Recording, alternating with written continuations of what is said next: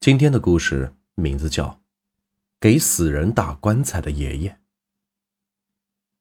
从我记事起，爷爷总是东奔西走的，背着一个大大的帆布包，到处给人家去做活。爷爷是个木匠，确切的说，是一个专门给死人打棺材板的木匠。十里八村，甚至是更远的村子里，谁家要是死了人，都会来到爷爷家里，把爷爷接过去，事先给打一口料子，预备着，免得人死后再打就耽误事儿了。打料子就是打棺材，只是听起来好听一点罢了，不那么瘆人。每次爷爷给人家打棺材板回来，都会带一些好吃的回来，例如那长长的牛舌头果子，上面是沾满了白糖。软软的，甜甜的，很是好吃。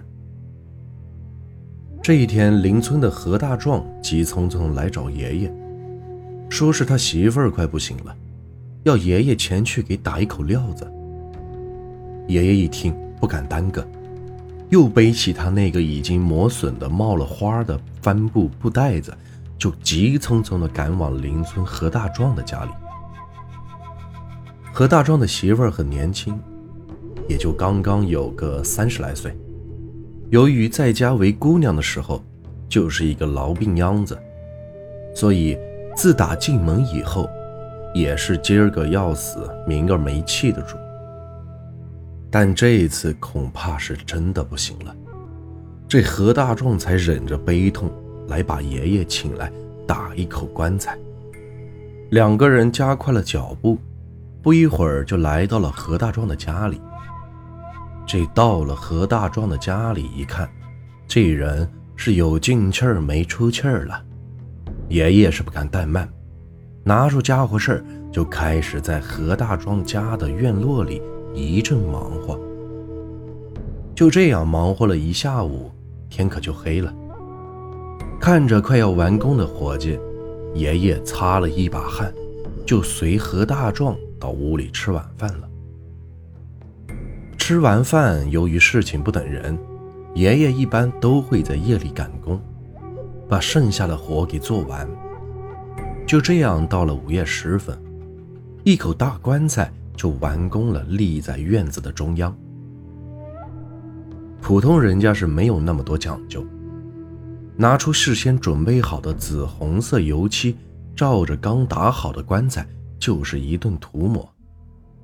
这就是给棺材料子上色。不一会儿，一口紫红的大棺材就出现在众人的面前。这就算是完工了。屋里本来已经没啥出气儿的大壮媳妇，听说自己的棺材料子已经打好了，突然转醒过来，喘着粗气，一定要在家里把人给他扶起来，透过窗户的玻璃看一看。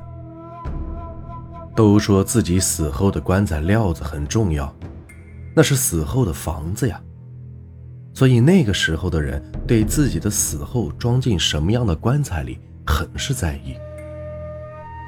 大壮媳妇在众人的搀扶下，透过窗户看了一眼院子里那口给自己准备的大红棺材，咕噜一下就咽了气了。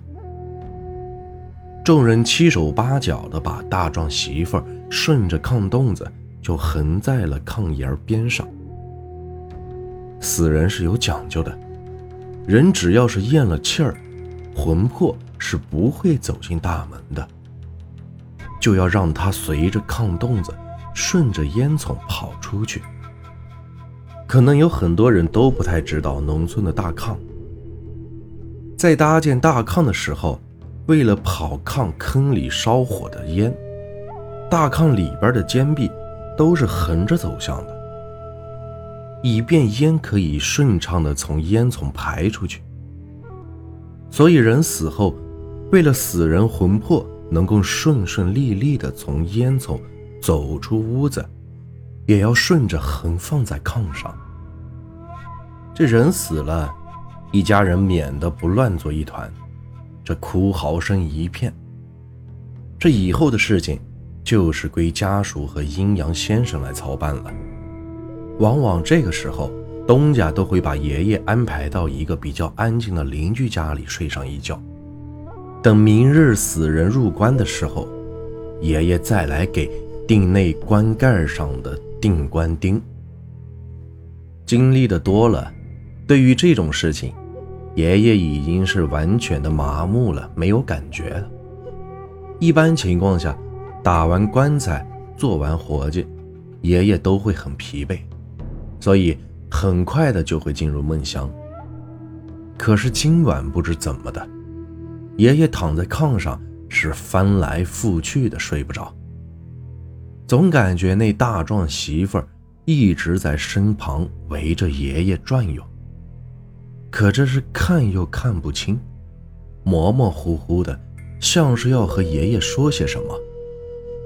想想自己从十几岁就开始跟着师傅南北二屯的给人家打棺材料子什么的，什么事情没有经历过？师傅曾经说过，打棺材板这一行是积德行善的行当，是在给死去的人建造房屋，所以就是再恶的恶鬼，也都不会找上这一行吃饭的人。想着自己一辈子一直和死人打交道，奇奇怪怪的事情也是经历了不少，自己从来也就没有被什么鬼魂缠身的事情发生。想到这里，闭上眼睛，尽量不去想这乱七八糟的事情。可是爷爷错了，闭上眼睛，反而那种感觉是更加的强烈了。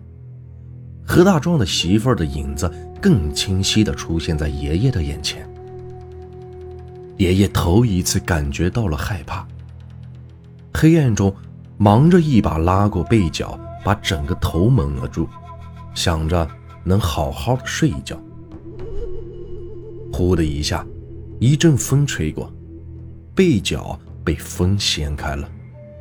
爷爷惊得吓出了一身冷汗。赶忙拉开灯，惊恐地四处看看，但什么也没有。爷爷擦了擦额头上的冷汗，疑惑地又拉灭了灯，继续躺下，蒙着大被准备睡觉。呼呼的风又第二次的把床脚给掀了起来，爷爷这回是真的吓到了，哆哆嗦嗦地拉开灯绳，披上衣服就往外跑。说啥也不敢再睡这个觉了，一口气摸黑跑到了何大壮家的院子里。那口紫红的棺材还好好的摆放在何大壮家的院子里。棺头的那里跪了几个人，正在往火盆里烧着纸。棺材前摆放着一个供桌，一碗冒尖的米饭，几个涂着红色的馒头，看样子。死人是给准备要入关了。爷爷是个老实巴交的人，平时言语就少，因为在入师门学手艺的那一天起，师傅就嘱咐过，平时做活的时候尽量少说话，因为鬼和人一样，各有各的脾气，万一哪一句话冲到鬼魂了，给自己惹上麻烦还不算。还会给东家惹上更大的麻烦，所以爷爷转悠转悠，找了一个墙角蹲下来，慢悠悠地抽着他的旱烟袋，并没有把刚才自己遇到的事情和何大壮说。就这样，爷爷抽着旱烟，眯缝着眼睛，静静地等到了天亮。等天亮了，那棺材上的油漆也就干得差不多了。到时候死人入棺，爷爷几根长钉下去，把棺盖钉死，爷爷的活就算是干完了，就可以打道回家，好好的休息了。倒是一直没什么动静，爷爷眼前那大壮媳妇儿的影子也没有再出现过。难熬的夜晚终于过去了，爷爷打了一个哈欠，揉揉干涩的眼睛，走到何大壮的面前。东家，你看这天也快亮了，棺材上的油漆也干的差不多了，你屋里的是不是该该入钉棺材了？何大壮满脸悲戚的点点头。不一会儿，几个年轻力壮的中年人抬着何大壮的媳妇儿就放进了棺材里。阴阳先生上前在棺材里又是一顿使弄，这才抬起头冲着爷爷点点头，意思可以盖棺了。几个人抬起棺材盖儿，爷爷手拿长钉，这一斧头下去，钉子这就下去了一大截。爷爷第二斧头还没等再钉下去的时候，咣当一声，爷爷的斧头掉在了地上。腾腾腾的倒退了好几步，指着棺材盖说不出话来。望着爷爷那惨白的说不出话的脸，众人齐刷刷的向棺材盖一望，都傻眼了。血，是血。鲜红的血液正从爷爷刚才钉的钉子那里丝丝的渗透出来。